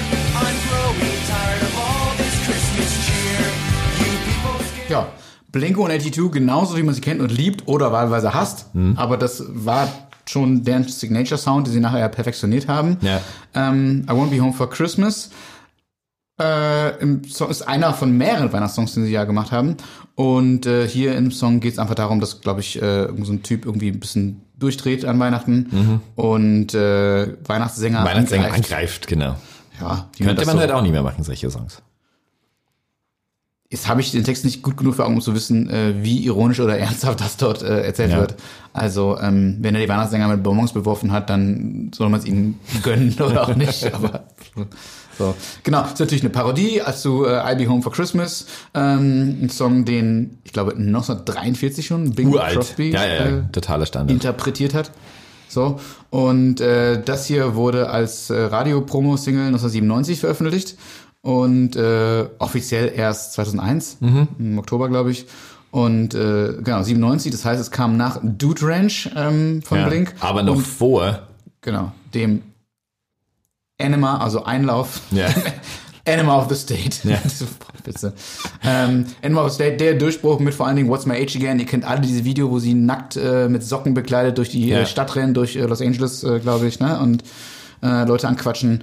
Ähm, das war dann auch genau die Zeit, wo ähm, Pop-Punk wie dieser auf äh, so Soundtracks landete wie American Pie. Also das war eine Mhm. richtige Hochphase. Stimmt, ja. Ähm, und deswegen, man kann die ja scheiße finden, ich verstehe das ja. Dieses äh, ewig Pubertäre, was damals schon genervt hat, da waren sie aber noch fast pubertär Mhm. und, und heute manchmal immer noch so, ein bisschen drauf sind oder damit kokettieren oder sich so dieses Image aufgebaut haben. Ja, mein Gott, kann man mögen oder nicht. Aber ähm, wenn man so ein bisschen äh, über die Band weiterliest, ähm, dann sind die ja gar nicht so leicht so abzutun. Ähm, ich habe äh, ein, äh, ein Zitat von einem äh, amerikanischen Journalisten gelesen, der äh, nicht nur behauptet, Blink 182 sind so eine Art äh, zeitgenössische Punk-Version von den Beatles, so, Eieiei. ähm, sondern Das sind äh, doch schon die Punkels. Kennst du die Punkels? ich glaube, die hatten wir schon mal in Ja, unserer bestimmt. Deutschpunk-Folge. Ja, ja, genau, genau. Mit äh, viel großer Nagel. Ja. Und ähm, dort äh, wurde Blink-182 auch als, äh, pass auf, auf Platz 4 gewählt der 30 einflussreichsten Bands der vergangenen 30 Jahre. Das mag ja sogar der Fall sein. Alternative Press. Hinter Radiohead, Fugazi und Nirvana. Krass. Wahnsinn. Also eben vor nach Green Be- Day. Ja, nach Beatles und, und Ja, Stones ja, ja, natürlich, das natürlich. 30 Jahre so, aber äh, Ja, ja. wow.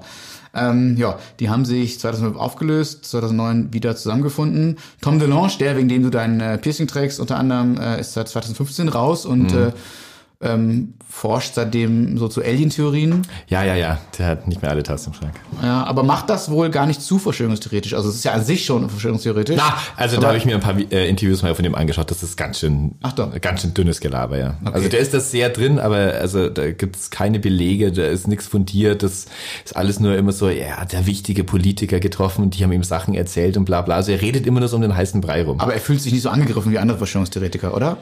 Weiß ich auch nicht genau. das weiß ich nicht. Das weiß ich Dann nicht. habe ich vielleicht zu wohlwollende. Quellen über ihn gelesen. Ja. Ja, kann auch sein. Also ist schon ganz schön, äh, naja.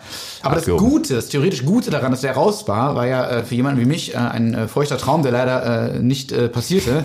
Äh, Matt Skiba stieg für ihn ein. Also einer der zwei Sänger von Eggland Trio. Mm. Ja. Ähm, falls ihr die Emo-Folge oder die Punk-Folge oder äh, Falls ihr jemals Punkrock gehört habt, dann kennt ihr halt diese Band, Eggland Trio.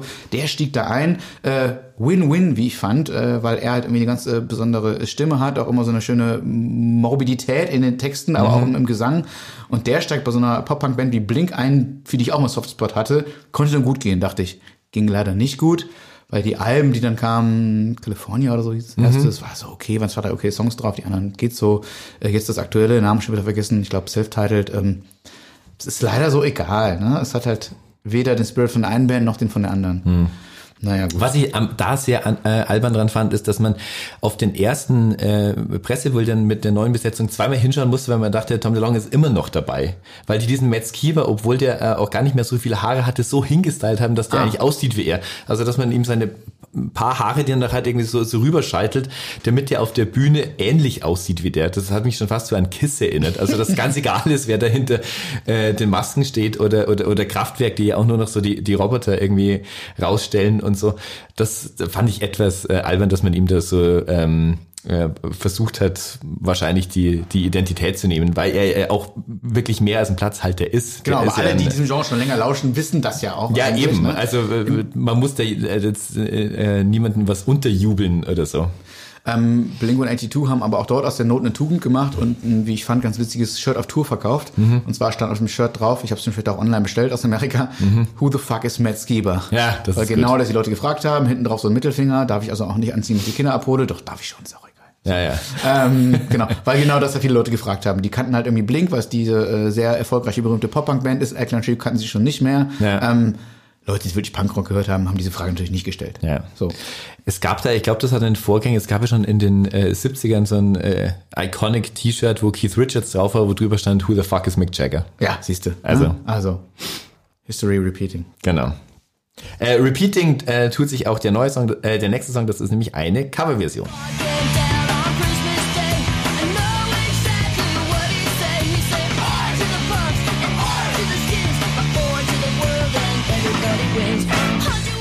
Was für ein Genre-Clash wir in dieser Folge haben. Äh, unerwartet nahezu. Äh, und gleichzeitig kann man immer Weihnachten wieder... vereint halt dann doch alle. Siehst du? Außer Leute, die nicht an diesem Fest teilnehmen und anderen Glaubens sind und zu anderen Kulturen gehören.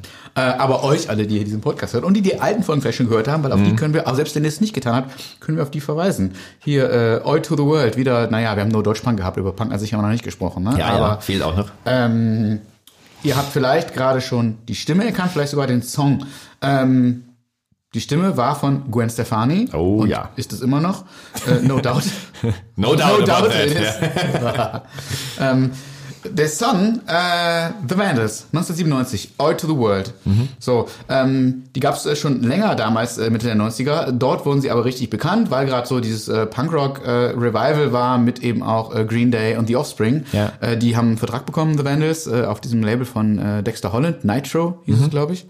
Und ähm, ihr erfolgreichstes oder zumindest bekanntestes Album erschien 98 äh, mit dem schönen Namen Hitler Bad, Vandals Good.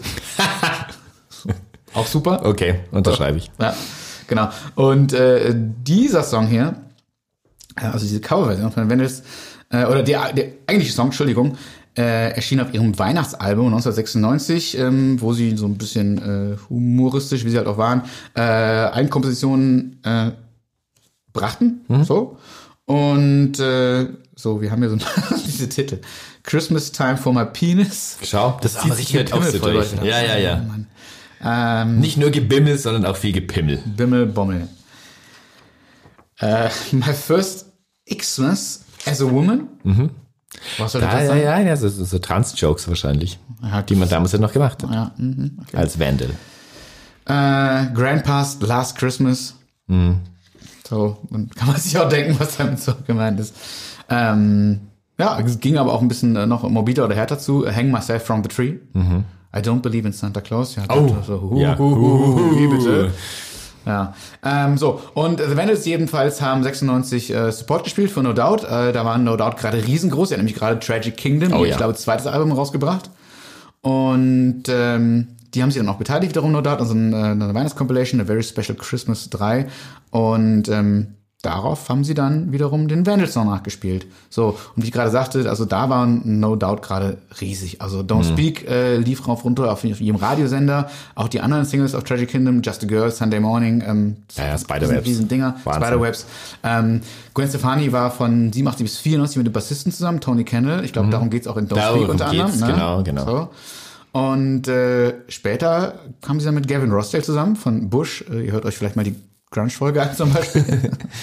und es ist ja auch eine äh, Staffelabschlussfolge. Wir wollen ja das alles nochmal noch zusammen, ne? genau. Alle Gäste kommen auch später nochmal und wir singen alle zusammen Do the Notes Christmas. Ja. Das wär's. Keith Ullmann hat ja sogar Do the Notes Christmas gesungen. Der war ja bei der Band 8 äh, Campino 30. zusammen. Genau, kommen alle später noch. Das wäre so schön. Afrop kommt nochmal, äh, Lucy van Org, genau.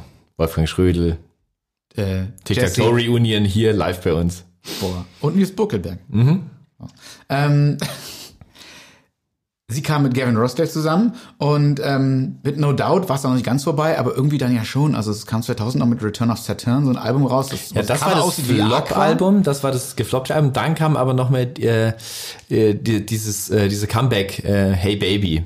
Ach ja, stimmt, das war schon, aber das Genau. war ja im Grunde schon der Beginn äh, ihrer Solokarriere, wenn man so will. Das war ja sehr auf sie ausgerichtet. Alles, ja, neu ja, ja, genau, genau, wie dann, genau, wie man die Black Eyed Peas dann auch sehr schnell auf diese Fergie ausgerichtet hatte.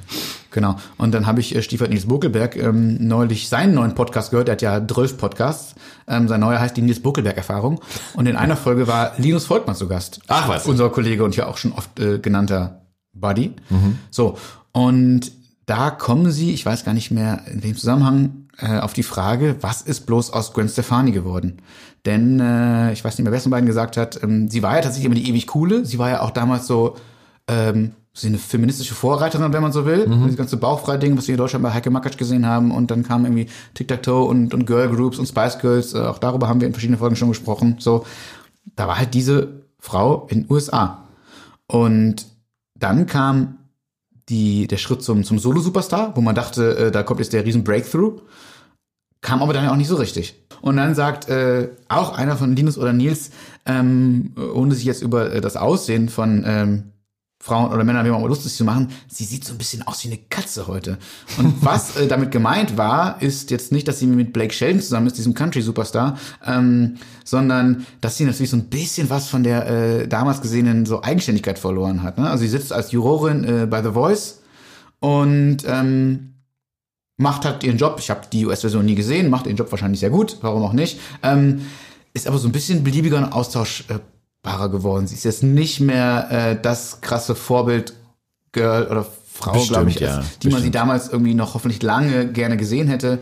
Und ähm, musikalisch erwartet man von ihr jetzt ja auch nichts mehr. Da kam ja auch dann nichts mehr. No Doubt Comeback gab's dann auch nochmal, hat nicht mehr funktioniert. Finde ich auch voll okay, weil die, also bei mir war es dann auch wirklich der Spaß vorbei mit diesem Hey Baby, weil da war auch dieser Bounty Killer dabei, der einfach damals äh, schon Auftrittsverbote in vielen Ländern hatte, weil der einfach ähm, sehr, zu, ähm, sehr homophobe Texte hatte. So. Also sich dann so jemand irgendwie da reinzuspannen, um sich irgendwie noch mehr Ska äh, oder, oder äh, Rocker äh, Credibility irgendwie einzukaufen, ohne dann mal zu checken oder vielleicht sogar wissentlich, wen man sich da reinholt, das, ähm, das fand ich nicht gut.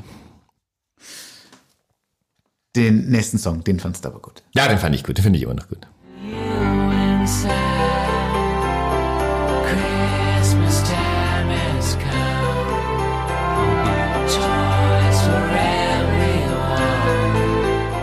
Einer der wenigen Songs, der nicht mal von einer Panflöte versaut wird. Ähm, zum dritten Mal in dieser Folge kommen die Smashing Pumpkins vor mit ihrem Beitrag zu dem äh, zu der gleichen Compilation, die wir gerade eben schon bei No Doubt hatten, A Very Special Christmas, ein äh, Charity Sampler Nummer drei, dritte Ausgabe, Christmas Time. Ähm, eine Band, die einen Weihnachtssong machen muss. Also eine Band, die mit derartigen Bombast irgendwie aufwartet, äh, ist es äh, völlig erwa- äh, zu erwarten, dass man so einen Song macht. Der, der hat sich erstaunlicherweise nicht so ganz etabliert. Vielleicht war er doch irgendwie ein Tick zu kitschig. Ähm, hat auch, hat man damals auch nicht so mitbekommen, obwohl die damit, damals mit die, so die größte Band der Welt waren, 97. Also das noch zwischen Melancholy und Adore, so. Zumal ja auch, ähm, wenn man sich vorher nie mit den Pumpkins beschäftigt hatte und dann plötzlich äh, diese Doppelalbum Melancholy in der Sadness in den Händen hält Ja. und äh, die ersten Videos dazu sah, Sah ja dachte man ja, weihnachtlich ey, das ist irgendwie eine Weihnachtsplatte. Ne? Genau, also, Tonight Tonight Doppelalbum, in jedem Fall. Ja, ja. Tonight Tonight, dann diese, diese gewisse Steampunk-Ästhetik, die da zwischendurch mal so ein bisschen drin war. Ja. Ähm, diese Engel, die da irgendwie von den Decken hängen. Genau, die ganze, hatte ich ein tolles Poster auch. Äh, mit Melancholy geht's ja jetzt weiter. Also äh, was mich an Billy Corgan ja äh, anhaltend fasziniert, ist, dass der einfach immer weitermacht. So jetzt kam, es kam gerade dieses äh, Sear äh, Doppelalbum raus, ein äh, Synthie-Pop-Album, wo man sich echt fragt, was äh, was hat James Iha und Ja- Jimmy Chamberlain, warum sind die wieder in der Band? Die sind da eigentlich an keiner Stelle zu hören. Das Obwohl ja behauptet wird, das ist jetzt das richtige Bandalbum wieder und sowas. ja, ne? aber das Also, klingt wirklich überhaupt, das klingt überhaupt nicht nach den Smashing Pumpkins. Die, also deren Vorteil war ja auch immer, dass die nicht immer nach den Smashing Pumpkins klingen müssen, sondern sehr wandlungsfähig sind. Aber man hörte auch keine Beiträge von den anderen. Ähm, der Sohn von Peter Hook war ja ganz äh, lange Zeit Live-Musiker bei der Band. Also man weiß ja auch, dass Billy Corgan ein riesiger New Order-Fan ist. Vielleicht wollte er jetzt auch einfach mal sein New Order-Album machen. Es ist ähm, etwas ganz schön daneben geraten, wie, wie man es nicht anders zu erwarten hätte. Und bevor das jetzt noch rausgekommen ist, kündigt er ja schon an, dass es jetzt noch einen Nachfolger zu Melancholy in the Infinite Sadness geben soll. so ähm, mit weiteren 33 Songs. Also der, der erschlägt einen ja. Ähm, das ist so ähnlich wie die, die Szene in Papa Anteportas von Loriot, wo dieser äh, Lothar Frohwein oder so, dieser äh, auf so einer Buchlesung so ein Poet kommt, der dann ankündigt, was er jetzt gleich alles vorliest. Und das, ja. jetzt kommen 24 Anekdoten und dann liest er noch einen ganzen Roman vor und alles so. Also so ähnlich ist das bei Billy Corgan. Es kommen noch mit 33 Songs, bevor die nächsten 20 überhaupt äh, rauskommen. Ähm, und irgendwie, also dann so ist das jetzt auch auf einmal so eine Trilogie, die mit Melancholy beginnt und über Maschina geht. Die soll jetzt äh, beendet werden und dann fragt man sich auch, was ist denn mit Maschina 2? Das gab es ja auch noch, dieses äh, Online-Album von den Pumpkins damals. Und das vorletzte Album, äh, It's Oh So Shiny Bright, ich krieg's nicht mehr zusammen, hieß ja auch Genau. Volume 1. War auch Volume 1 und das neue, äh, dieses hier, obwohl es genauso ausschaut, ähm, ist es nicht mehr Volume 2, ist aber, also heißt nicht Volume 2, soll aber Volume 2 sein, also man kommt überhaupt nicht mehr mit. Äh, der verrennt sich da sehr, aber er hat ja auch mal angefangen, so dieses, sich vom Albumformat zu lösen, dieses Tiergarten bei Kaleidoscope und nur noch Songs rauszuballern, weil er nicht mal ins Albumformat geglaubt hat. Dann gab es trotzdem aber noch das Oceania-Album auf einmal, wo es, das ist dann ein Album in diesem ganzen Konstrukt, also man kommt nicht mehr mit. Jetzt gibt's noch zwei diese Soloalben, wo er ja Soloalben verfolgt hat wieder. in der Cartoon-Serie jetzt sogar zu diesem Sear-Album. Also man kann ihm wirklich nicht vorwerfen, dass er äh, untätig ist, aber vielleicht einfach nur ein Album alle fünf Jahre oder so und dann irgendwie so die guten Songs, äh, die es ja bestimmt gibt, wenn man die schlechten wegschleift äh, schleift oder so. Vielleicht hat er Ähm, immer noch niemanden um sich herum, der sagt, hey Billy, lass mal. ja, also der ist nach wie vor, der, der ist keine, äh, der hat ein ganz komisches äh, Selbstbild von sich, glaube ich. Also genau. Hat aber dadurch geschafft, äh, zum äh, Dauergast im Never Forget Dauer, Podcast ja, aber für die 90er ja nach wie vor. Also wir, wir reden ja nicht über die, also ja, jetzt reden wir gerade schon sehr über die aktuellen Special Pumpkins, aber äh, gegen die 90er Pumpkins will man ja wirklich nichts haben. Jetzt kommt ähm, der beste Weihnachtssong aller Zeiten, allerdings in einer äh, Coverversion von den Spice Girls. Nichts gegen die Spice Girls, aber es gibt mir vor allem einen Grund, über das Original zu reden. Christmas Rapping, eine B-Seite 1998 von den Spice Girls. Wir hören mal rein. Merry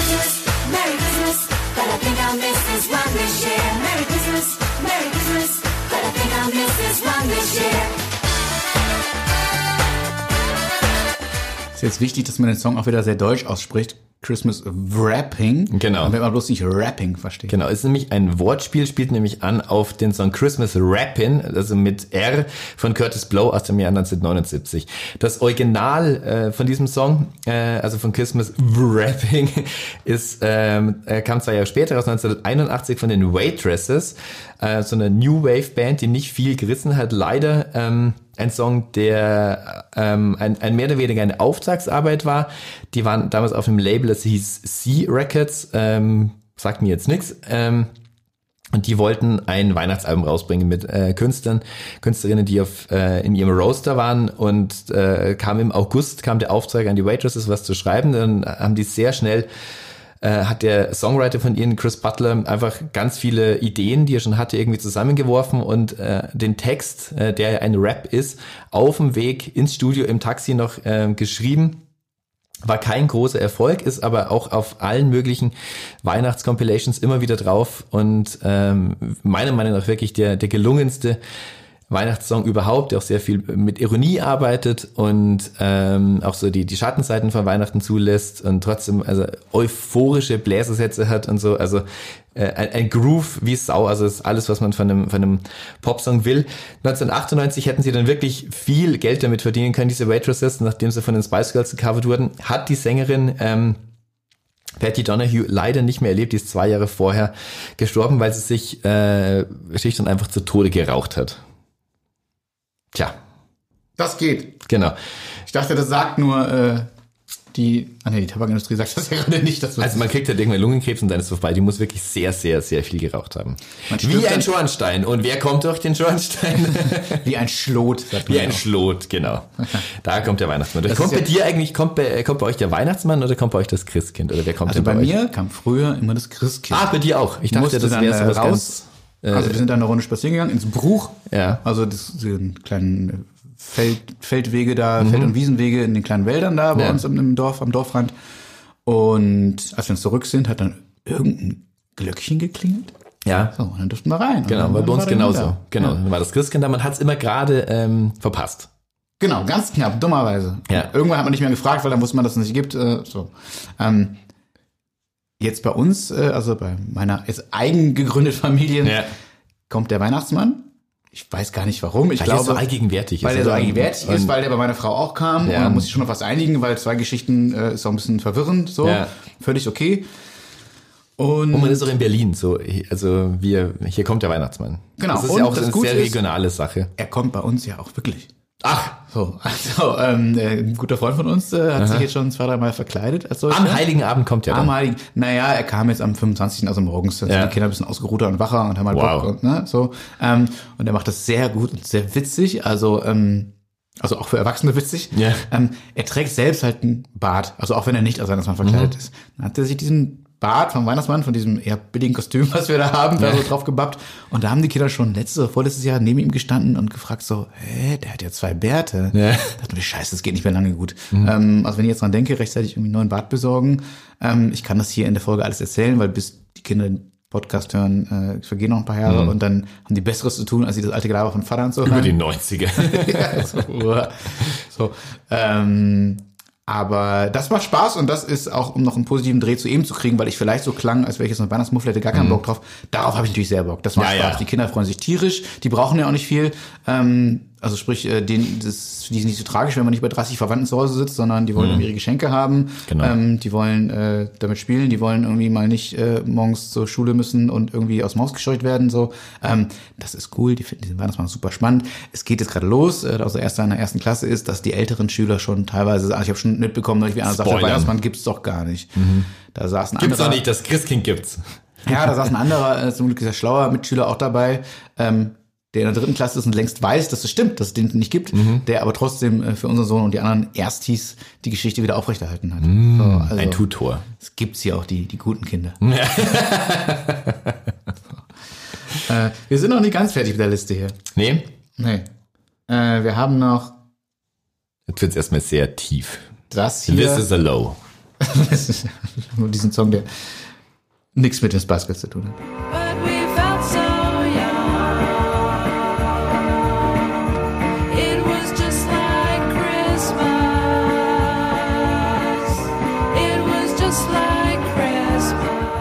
So, und das ist doch einfach schön. Das ist doch Mhm. Indie-Weihnachtssongs, bevor es, ähm, wie heißen sie nochmal, Zoe Deschanel und M. Ward gemacht haben. Ja, ja.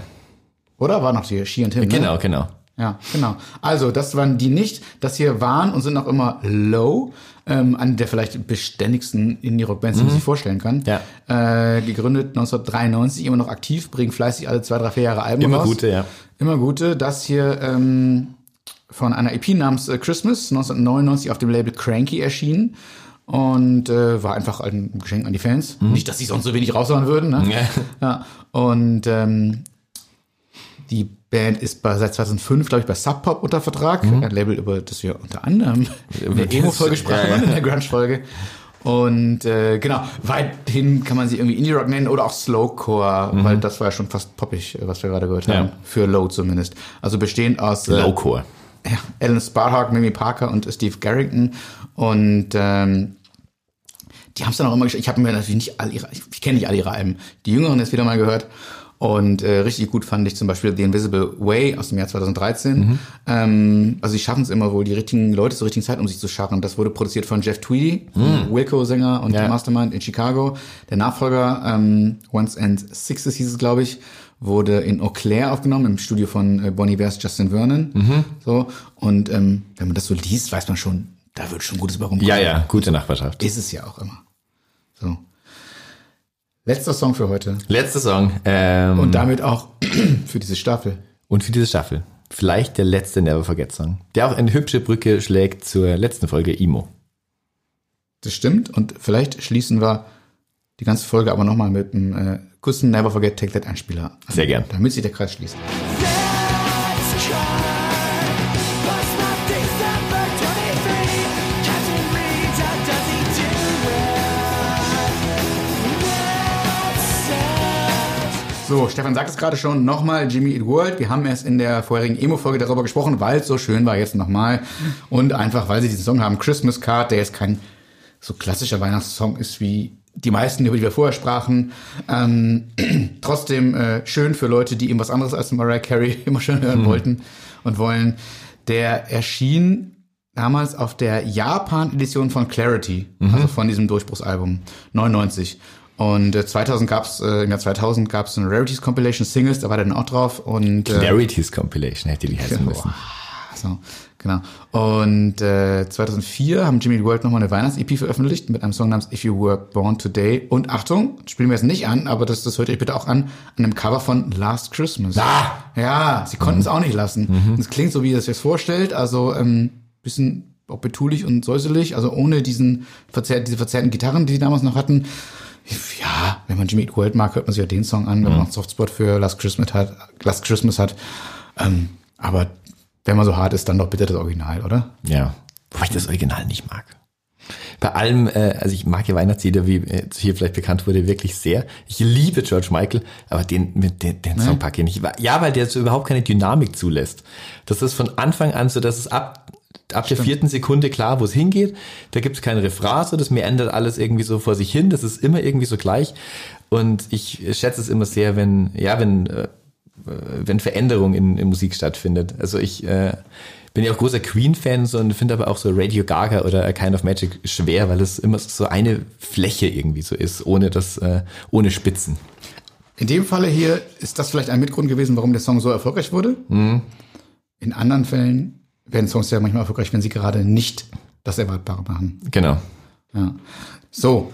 Ich räuspere mich einmal und frag dich abschließend, Stefan. Ein Kloß im Hals. Ja.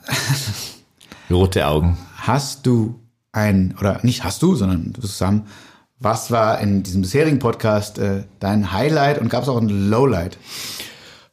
Low. Äh, also Highlights zu viele. Mir hat das, äh, da kann ich gar keins rausnehmen. Also mir hat jede äh, Ausgabe wirklich sehr viel Spaß gemacht, sonst würden wir es ja auch nicht äh, machen. Da war überall irgendwas dabei, was, was man für sich behalten hat. Interessante Begegnungen, gerade auch für uns ja unsere ganzen, so viele Jugendidole irgendwie treffen, mit denen hier zusammensitzen oder die anrufen und sich auf einmal mit denen unterhalten können. Das äh, war ein, um mit einem Album äh, zu sprechen von 1991, ein Joyride. Ein Sheriff. War das also auch ein, ein Highlight deines äh, für uns alle doch sehr anstrengenden Jahr 2020? Es gab diesen einen Moment, der dann tatsächlich auch mit dem Podcast zusammenhängt. Da war ich bei, bei meinen Eltern im Urlaub. So, man konnte ja nicht großartig irgendwo hinfahren. So, man kommt aus dem Schwimmbad zurück, in dem man ähm, sich in den 90ern schon äh, in die Hosen gemacht hat, um, als man vom 5-Meter-Turm gesprungen ist. Hab das wieder gemacht in diesem Jahr.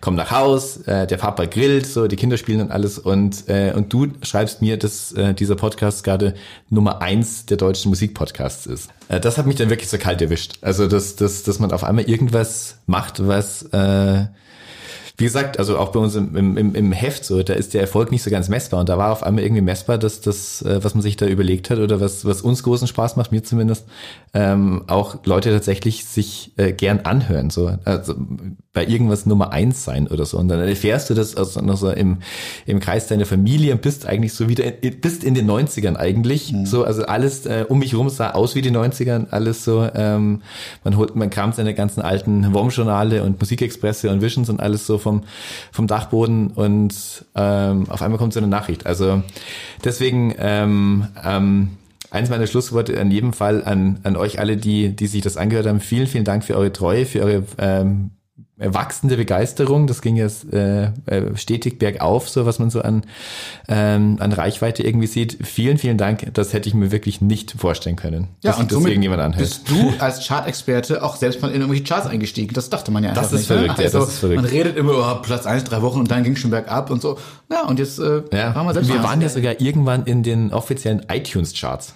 Ziemlich weit hinten, äh, so, aber immerhin unter den 100 größten äh, Podcasts, äh, die man über iTunes hören kann. Also einmal genau in Deutschland in die Top 100 von Podcasts zu sein, wo man weiß, welche Großkaliber da teilweise mitmischen. Ja, ja, klar. Da ist es äh, nicht so tragisch, nicht gleich auf Platz zwei zu stehen, sondern vielleicht irgendwie nur auf immerhin, Platz 90 oder so. aber äh, sich, äh, sich das selbst mal irgendwie so zu sehen, das äh, hat mir schon. zumal wir auch so eine imponiert. Nische hier bedienen. Ne? Also wir haben Ja, sind da bitte. kein, wir sind da kein Politik-Podcast, äh, wo so theoretisch jeder äh, deutsche Bürger, Bürgerin irgendwie Ja. Interesse haben könnte. So, das, man engt sich ja schon, schon Eben. gleich ein. Also ein, ein, ein frühes Weihnachtswunder.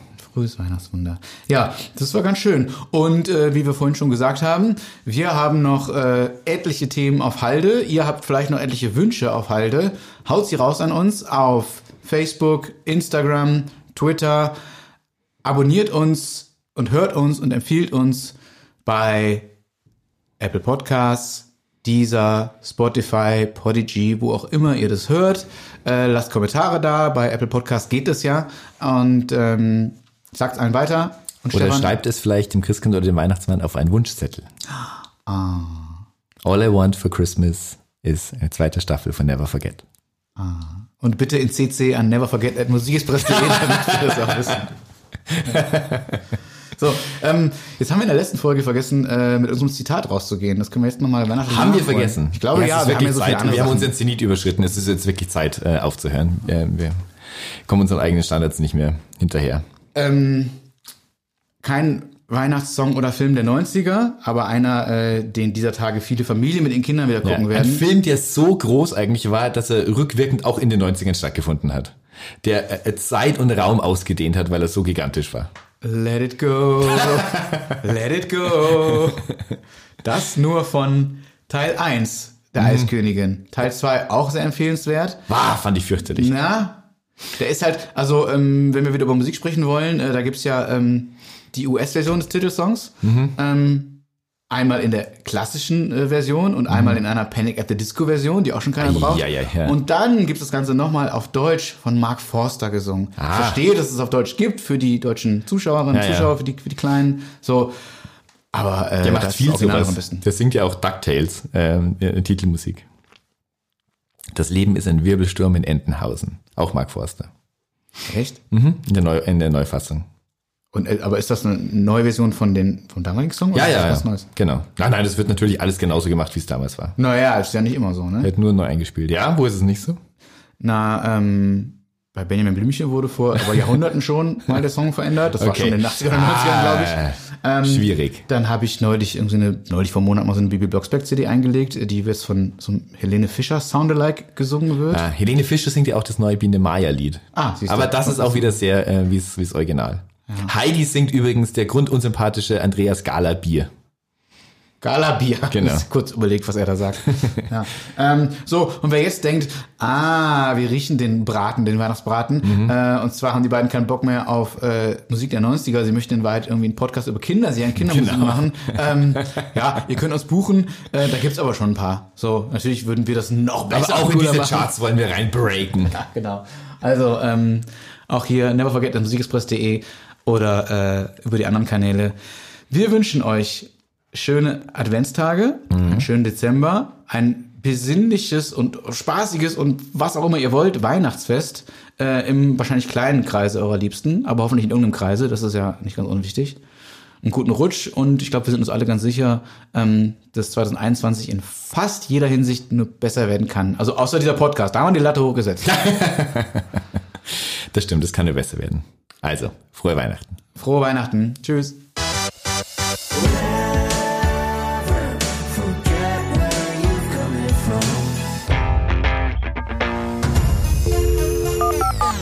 Never Forget, der 90er-Podcast mit Fabian Südhoff und Stefan Rehn-Rosanes.